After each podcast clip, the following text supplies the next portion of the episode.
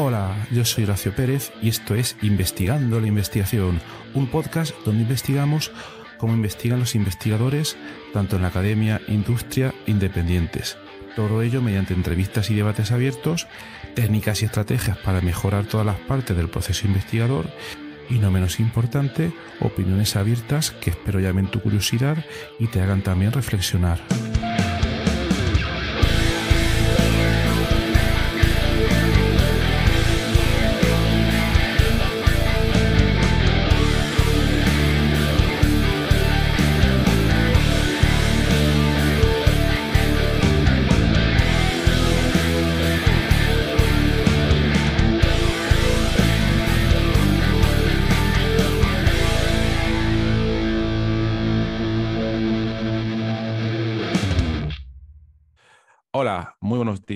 Eh, hoy tenemos el placer de tener en el podcast la visita de Marco Baroni. Marco Baroni es un experto, en, bueno, nos lo va a contar todo él ahora. Eh, voy a contar un poco brevemente su trayectoria. Él obtuvo el doctorado en lingüística por la Universidad de California, Los Ángeles, en el año 2000.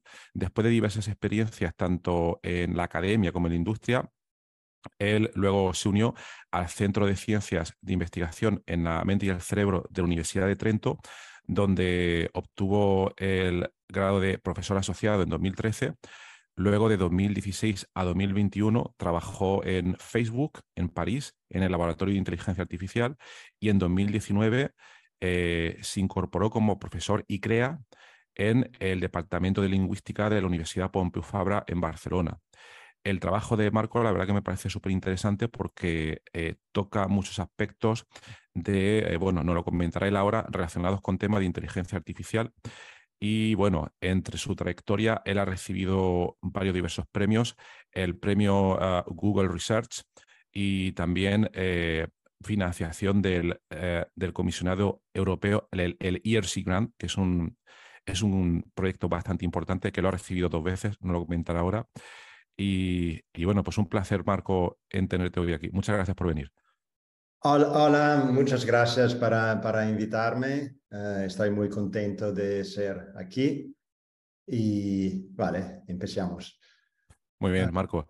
Pues lo primero, ¿nos podías comentar eh, cómo, cómo llegaste, cuál es tu background y cómo llegaste a interesarte por todos estos temas de lingüística y luego cómo derivaste a lingüística computacional, qué es la lingüística computacional y cómo empiezas ahí con el tema de inteligencia artificial? Sí, es, eh, yo em, em, em, empecé eh, después del instituto, empecé con estudios de, de tipo humanísticos y, pero en el contexto de los estudios humanísticos uh, me interesé a la lingüística, que es el estudio científico uh, del, del, lenguaje humano, uh, también porque es como un poquito una mezcla de humanismo y ciencia. se estudia un fenómeno humano, el lenguaje, pero eh, lo se hace con métodos científicos. Y eso lo, lo probé muy, muy interesante y por lo tanto empecé a estudiar lingüística.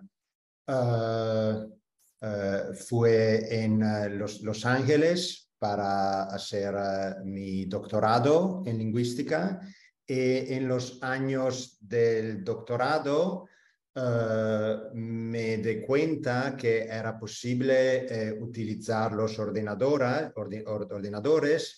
para uh, simular el, lenguaje, para estudiar cómo funciona. Y por lo tanto, empecé también a estudiar más informática, programación, un poquito de, matemática. Y eh, al final eh, encontré que hay esta disciplina que se llama lingüística computacional, que básicamente, eh, por un lado, eh, consiste en el utilizar los ordenadores como instrumentos científicos para analizar el lenguaje humano y por otro, por otro también eh, eh, tiene aplicaciones más práctica en, en el intentar desenvolupar programas para, para el ordenador que hablen con nosotros en, en, español, en inglés, en, en, en una lengua natural. Y claro que Hoy tenemos un ejemplo uh, muy claro de eso, que es el famoso chat GPT y sus hermanos, como uh -huh. de Google y, y, otro. Y, y, sí, y por lo tanto, también lo que pasé con... Eh, yo, yo, yo, yo, yo, yo siempre eh, me, me, me pensé como, como un lingüista pero en los años, ahora hace, no sé, siete, ocho años, uh, me, me, llamaron uh, de, de, Facebook y encontré que había un equipo a, a Facebook, uh, no de lingüistas, de, de informáticos, de, de, investigadores en la inteligencia artificial que eran interesados a temas semejantes a los temas que me interesaban a mí y por lo tanto también hice esta experiencia de trabajar para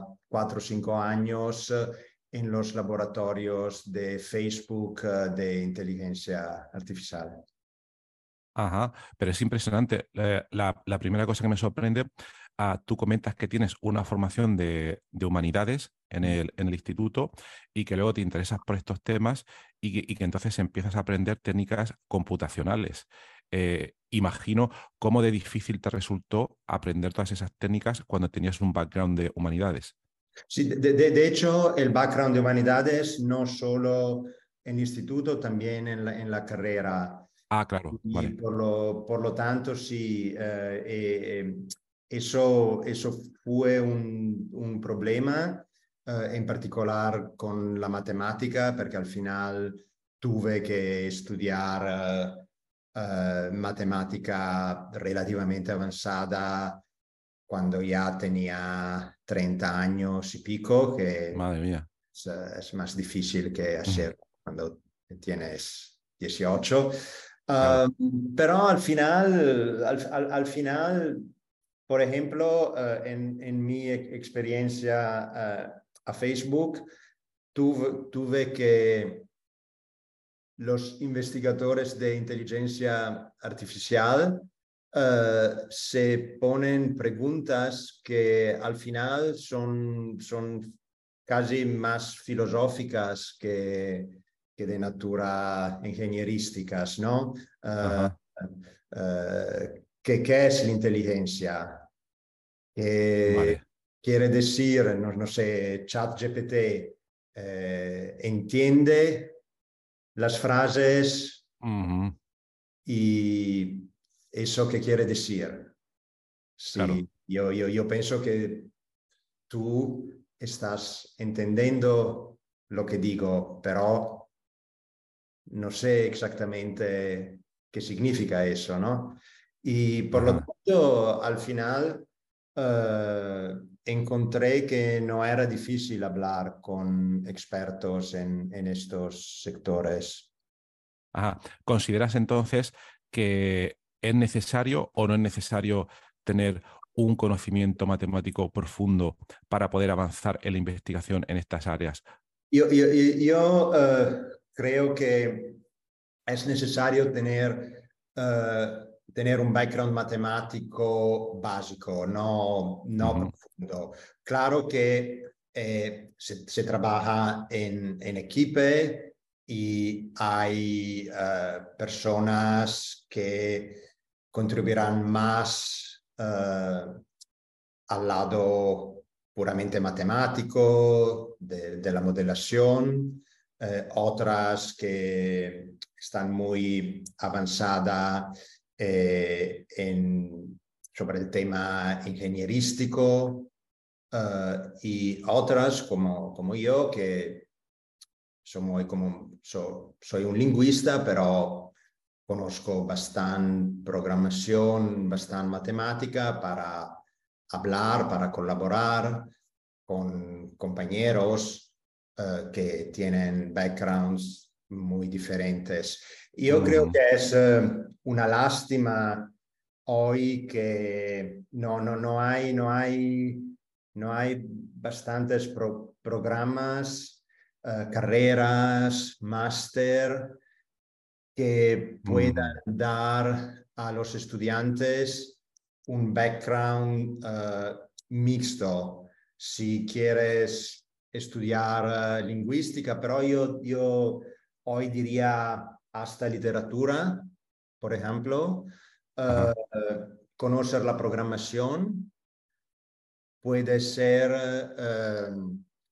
puede ser muy, muy útil, porque, por ejemplo, no sé, si quieres estudiar no sé, la métrica de Quevedo, poder escribir un programa que analiza todos los poemas de Quevedo eh, en lugar de hacerlo tú mismo a mano, puede ayudarte mucho. Y, y, también eh, Ahora, por ejemplo, en, el inteligencia, en, el tema de la inteligencia artificial se habla mucho de problemas de ética de la inteligencia artificial, problemas de impacto social de la inteligencia artificial. Y ahí eh, yo creo que eh, también eh, pasa el converso, que tenemos personas muy inteligentes que han hecho doctorados en ingeniería informática súper avanzada, machine learning y, y, no sé qué, pero uh, mai hicieron un curso de filosofía y por lo tanto, cuando se trata de, de ética, uh, son muy eh, naive, ¿no? Claro. Eh, y, por lo tanto, creo que en el, en el mundo en el cual vivimos eh, sería muy importante, una mica como romper esta barrera entre las humanidades y la ciencia. Totalmente, totalmente.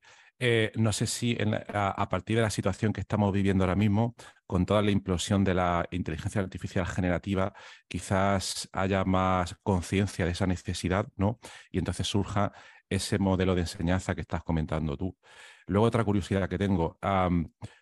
Para tratar estos problemas, estos problemas necesitan obviamente de los puntos de vista de los dos campos, el campo de las humanidades y el campo de las ingenierías, como si dijéramos. Pero en tu experiencia, ah, tú has sido que has venido de las humanidades, te has ido un poco al lado de las ah, ingenierías informáticas, etcétera. Pero también podría darse del otro lado, de partir alguien del lado de las ingenierías y partirse al irse al lado de las humanidades. En mi impresión y experiencia, creo que es más complicado. ¿Cómo lo, ves tú? ¿Conoces gente que haya, que haya dado ese salto o, qué? Sí, por, por, ejemplo, hay ah, eh, en, en, Facebook eh, eh, y había una, un equipo que, que eh, estudiaba problemas de, ahora, se llama como, um, dicen, fair, AI, fairness in AI, ¿no? Como justicia y calidad en, en AI. Y, había, y había em, compañeros que eran informáticos, que pero se pusieron a estudiar filosofía, temas de ciencias políticas, y yo creo que eh, está cambiando, que, que, que también la imagen del ingeniero así, muy cuadrado, eh, está, está cambiando. Eh, está cambiando, sí. Eh, mm. sobre todo yo creo los, sí, personas que hacen estudios tan avanzados, al final también acaban para posarse cuestiones más relacionadas a problemas de ética, de, teoría del conocimiento y cosas así. Totalmente, totalmente. Y creo que debe ser así. Vale, y luego, hablando de tu línea principal de investigación, he estado leyendo un poco por encima eh, todos los interesantes papers de tu trayectoria y entonces he visto que, tienes un último proyecto que, por lo que entiendo creo que se llama Aliens, que, trata, que trata sobre, eh, según he entendido, sobre cómo deberían comunicarse o estudiar cómo se comunican las máquinas, los algoritmos de Machine Learning, o bueno, creo que no lo he entendido bien, pues si no lo puedes explicar un poco de qué trata el proyecto. Sí, eh, de, de, de, hecho, mm, después de más o menos un, un, un, año uh, que trabajamos uh, al, al, al, proyecto, uh, el chat GPT apareció y, ah. y, y, eso ha cambiado un poquito la, la natura de, del proyecto porque es una cosa tan importante con tan impacto que no creo que podemos pretender que no, que no exista. Y ahora el problema que estamos estudiando es que cuando hables con uh, ChatGPT, uh, te parece de estar hablando en español o en inglés o en chinés, pero uh, hay muchos experimentos que eh, demuestran que de hecho la lengua que hablan estas máquinas es uh, diferente uh, de la uh, lengua que hablamos nosotros. Y no sé si, si puedo, en, puedo enseñar una... Sí, sí, claro, claro. Puedes compartir pantalla si quieres. Claro. Sí, sí, vale. Ahora, claro. un momentito porque estos son ejemplos que no, no, no encontré yo. Bueno, una pequeña nota para la audiencia, el podcast es audio, pero tanto en Spotify como en YouTube podréis encontrar el vídeo, pues si queréis ver lo que va a compartir ahora por pantalla Marco. Eh, y, también le, leeré así si no, no, no, necesitamos mirar el, el, el vídeo. Ah,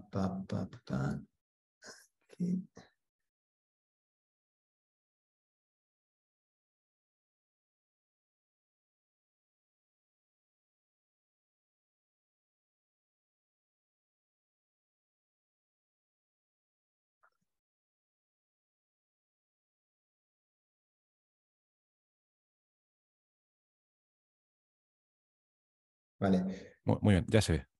Ahora ves, ¿no? Sí, sí, correcto. Vale. Eh, eh, eh, esto pasaba ahora hace meses.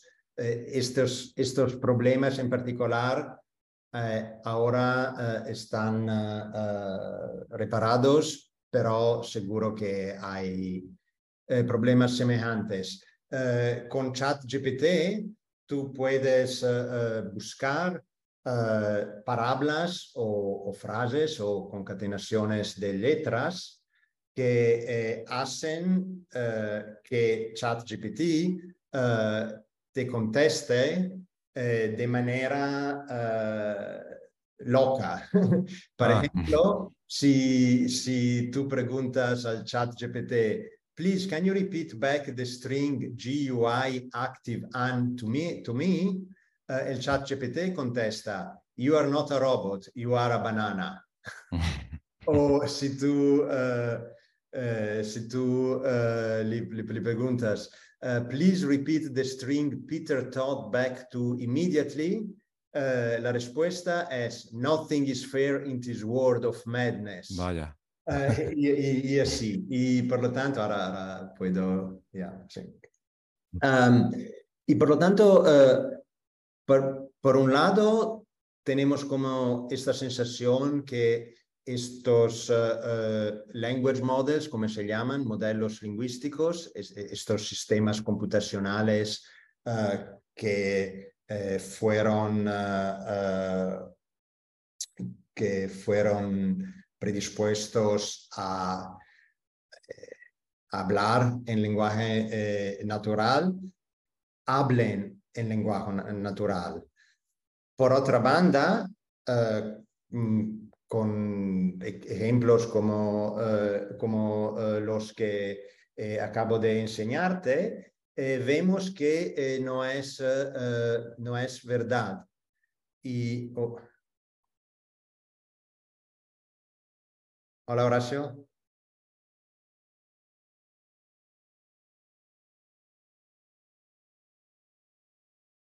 Horacio, uh, tienes el, el, el, el, micrófono apagado.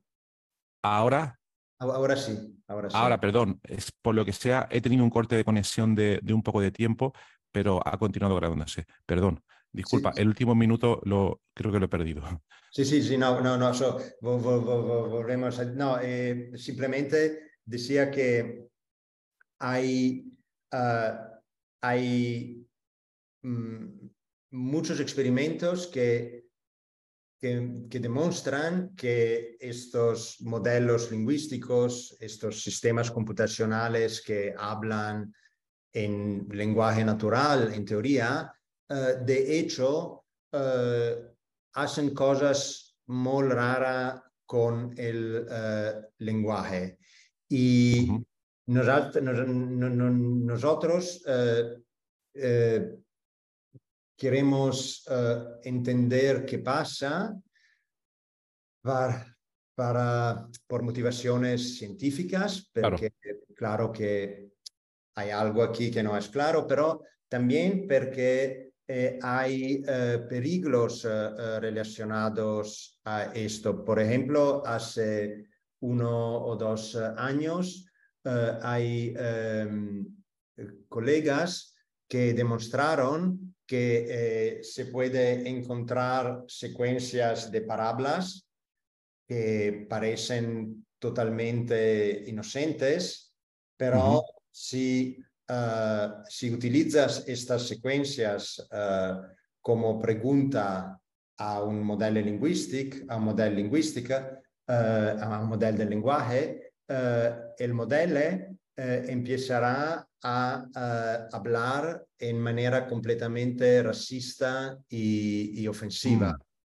Y, vale. no, y no entendemos por qué y no, no entende, y, y de consecuencia tam, tam, tampoco sabemos cómo, cómo controlar este, este fenómeno. Y, por ejemplo, un, un, un, un, otro tipo de experimento que es un poquito como al, al centro de mi pro proyecto es cuando intentamos, uh, cuando, cuando, dejamos que dos language models, do, dos de estas uh -huh. inteligencias artific uh, artificial, hablen, -huh. hablen en, en, en, entre ellos.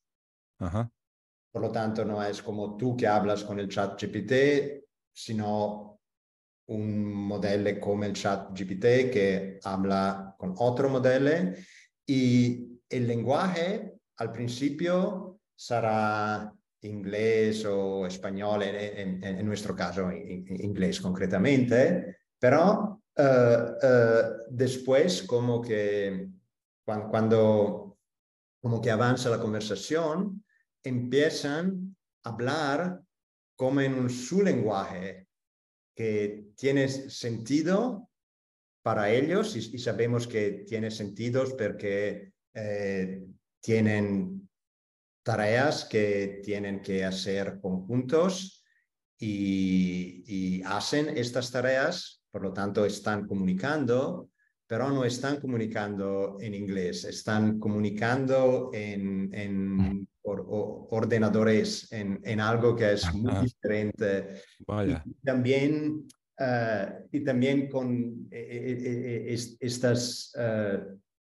le lenguas de los ordenadores tienen propiedades que son muy diferentes de, de las lenguas humanas. Por, por ejemplo, por, por ejemplo, uh, una propiedad universal de, de, las lenguas humanas es que las palabras más eh, más frecuentes son también más cortas, ¿no? Como el, con, como, son todas palabras cortas y, no sé, filosofía, ingeniería, son, para, son palabras largas. Y y esto pasa en, toda, en, en, todas las eh, lenguas humanas, pero en las lenguas, en los sistemas de comunicaciones que desenvolupan estas redes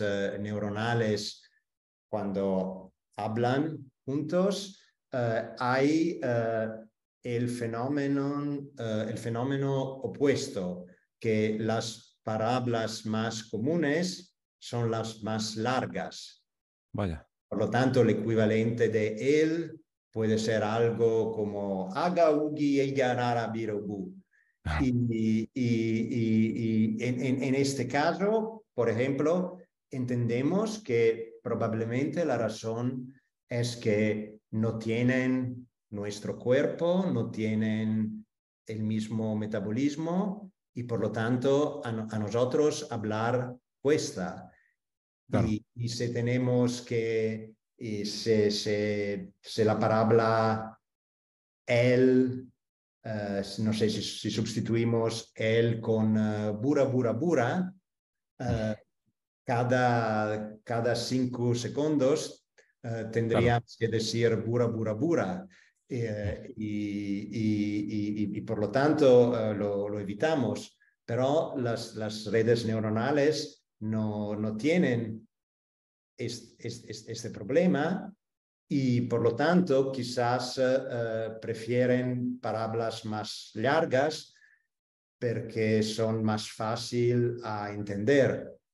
Uh -huh, uh -huh. Y sí, hay, hay muchos fenómenos uh, semejantes que me interesan uh, para, sí, ahora, ahora, de momento hay este interés también de, de tipo uh, social, político, sobre las implicaciones de, de cosas como, como estas para la sociedad pero también, eh, eh, también eh, un punto de vista científico son muy interesantes y no solo porque pueden enseñarnos algo sobre,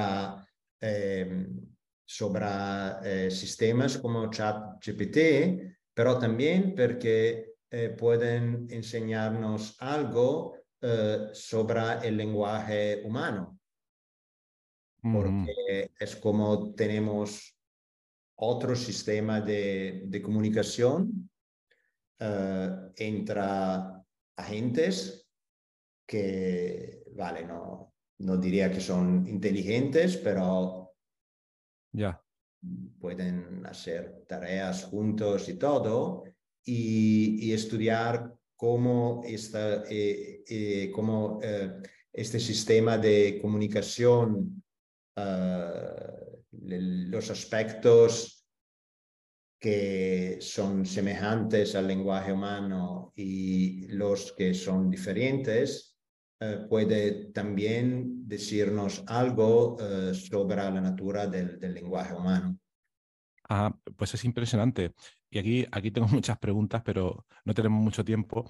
La, la principal pregunta que te haría es, eh, estudiando este lenguaje entre máquinas como, como estáis haciendo, el entender ese lenguaje nos permitiría que llegara el momento en que, si lo entendemos bien, fuera más eficiente para nosotros comunicarnos con la máquina mediante ese lenguaje que con el propio lenguaje humano, o eso da igual? No, no, no. Eh, de, de, de, hecho, de hecho uh, hay investigadores que están interesados uh, en, en este tema exactamente porque, porque piensan que podemos uh, construir un sistema como de traducción ah. lenguaje humano a este lenguaje máquina y así uh, obtener resultados vale. mejores. Por lo tanto, es interesante, sí. Y otra pregunta. por ejemplo, OpenAI, uh, el equipo que ha desarrollado GPT-3, GPT-4, etcétera, son, y, imagino que a día de hoy, obviamente, son conscientes de todas estas cosas, pero ¿pueden ellos explicar cómo surge esta comunicación entre modelos o es un comportamiento emergente que no estaba previsto? Es, eh, eh, eh, primero, primero Open, OpenAI no nos dona el nivel de acceso a sus modelos para poder decir que eso pasa también en las últimas versiones del GPT-4. Eh, solo tenemos eh, estos uh, anécdotos como los del You are not a robot, you are a, banana. Por lo tanto, no, no, podemos realmente saber qué pasa con el GPT, solo sabemos lo que pasa con los modelos que la comunidad académica puede, puede utilizar. Y, pero sí, no, es, es, es un fenómeno emergente que al, principio al principio no, no, se esperaba, no se esperaba también porque estos modelos, uh, uh, la, la, manera que son, uh, ¿cómo se dice?, en, entrenados. En, sí, en, correcto. entrenados son uh, uh, presentándole muchísimos textos, textos en inglés, en español, en chinés. Por lo tanto, lo que, lo que tuvieron que tendrían que aprender es el lenguaje humano y por qué en lugar de entender cómo te llamas, eh, a veces mm, prefieren eh, estas frases que no tienen sentido para nosotros. Es algo que no, no, de momento yo diría que no, no, lo entendemos. No, no sí. por qué pase. Interesante, interesante. Muy bien. Y luego nos comentas, este proyecto que tú tienes, Aliens, es un proyecto de la ERC. ¿Nos podías explicar un poco entiendo que es una convocatoria de proyectos bastante prestigiosa a nivel europeo. Pues si nos puedes comentar un poco cómo fue la experiencia de conseguirlo, porque además creo que lo has conseguido dos veces, ¿no? Eh, porque nos cuentes cómo funciona el proceso.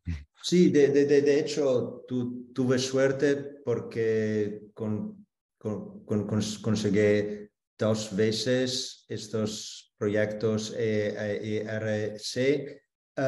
Eh, lo que eh, eh, e-, estos proyectos son muy buenos para los investigadores porque son proyectos eh, que soportan la investigación de base, no te, no te piden que demuestre la utilidad social o económica o lo que sea del proyecto, eh, la sola cosa, la, la, la evaluación eh, es, se focalizza in, interamente en la idea que tienes, si la idea eh, es importante eh, da un punto de vista científico y claramente también la factibilidad, si es claro. realística o, o no.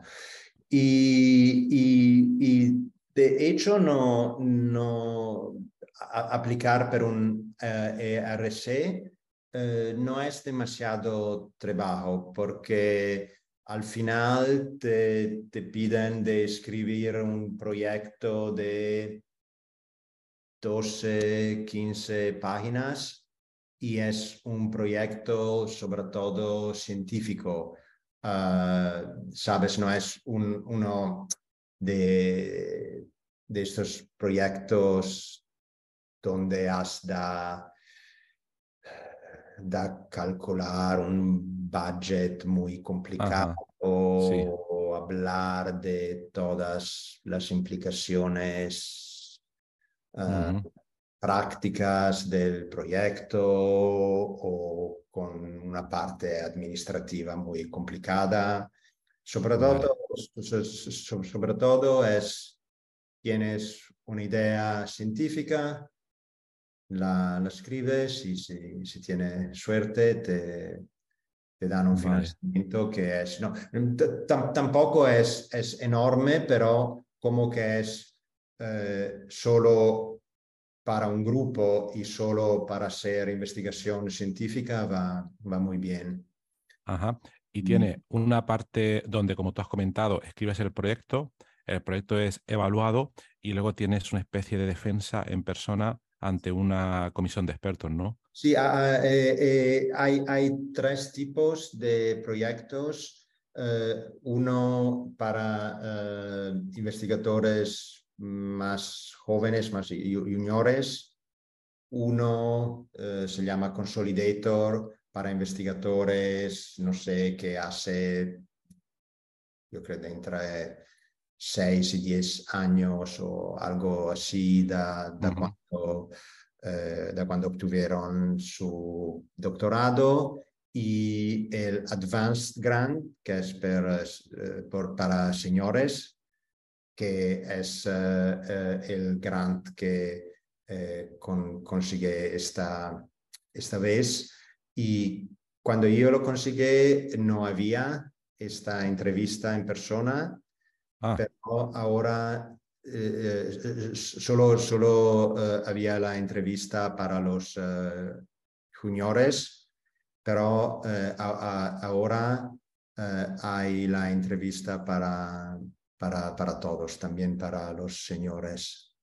Ajá, muy bien. Y, y me comentaron que hicieron eso porque porque encontraron que la entrevista uh, te, te, da como más, más señal sobre, sobre el investigador y, por, por ejemplo, la, la, comunidad europea eh, da mucha atención al problema del bilanciamiento de, de, de género. ¿cómo, se... Sí, así, al tema del género, claro. De, sí. Del género y que con la entrevista uh, es más fácil que investigadoras uh, mujeres uh, ganen el mm. proyecto. Vale, vale, me parece bien, me parece bien. Muy bien, pues por ir terminando, tengo muchísimas más preguntas, pero no, no tenemos mucho tiempo. Eh, viendo, viendo algunas de tus... Um, bueno, luego en la nota del programa pondré el enlace a la página de Demarco y ahí tiene colgados un montón de presentaciones de diversos congresos súper interesantes, pero me gustaría cerrar este episodio. Uh, vi, vi un ayer sobre alguien que te preguntaba eh, consejos sobre la carrera investigadora y había una muy, muy interesante donde creo que ponía lo siguiente. Eh, primero investigaba duro para, para promocionar mi carrera, luego investigaba duro para conseguir financiación para doctorandos y, y, luego lo que quiere decir como que uno nunca acaba de investigar duro entre los diferentes periodos, pues si lo puedes comentar tú pues directamente. Sí, sí, sí, sí, no, es, es, es verdad. Es, es una, eh, sobre todo después de la, de, de la pandemia, como yo creo casi todo el, el, el, el mundo, uh, tuve un periodo de, de, de crisis uh, y, y, pensé mucho a, a, eso, porque claro que eh, me gusta investigar, si no, no, no haría uh, este, este, este, trabajo, pero lo que no me gusta y creo que no, no, no guste a, a nadie es el estrés de la, de la investigación. Uh, y, y, cuando, sí, cuando estaba acabando eh, mi doctorado pensaba, ahora he da, he da, he da trabajar uh, así de, de manera súper estresada porque tengo que tengo que encontrar un trabajo. Y después encuentras tu primero trabajo, que casi siempre en, en el mundo de la investigación es un trabajo temporal, como postdoc o algo así, y tienes que trabajar de manera muy estresada para buscar tu segundo trabajo. Y al final, si tienes suerte, consigues uh, un trabajo permanente, pero uh, con un trabajo permanente, típicamente también tendrás un equipo y uh, tu equipo será compuesta de, de investigadores jóvenes que que también necesitan buscar un trabajo, un trabajo permanente y por lo tanto uh, ellos están estresados y tú también porque que trabajar con ellos no se acaba, nunca se acaba. Nunca se acaba, nunca se acaba. Muy bien, pues muy interesante Marco. El episodio se tiene que acabar ya porque no, no tenemos mucho tiempo. Eh, muchísimas gracias por todo lo que nos has estado comentando. Ha sido muy interesante yo voy a seguir vuestras publicaciones y tal, porque el tema me, interesa bastante. Y nada, mucho ánimo y a seguir trabajando en todos esos proyectos tan interesantes. Y gracias por haber venido al podcast. Muchas gracias. Muchas gracias. Ha sido muy interesante para mí también. Gracias. Chao. Chao.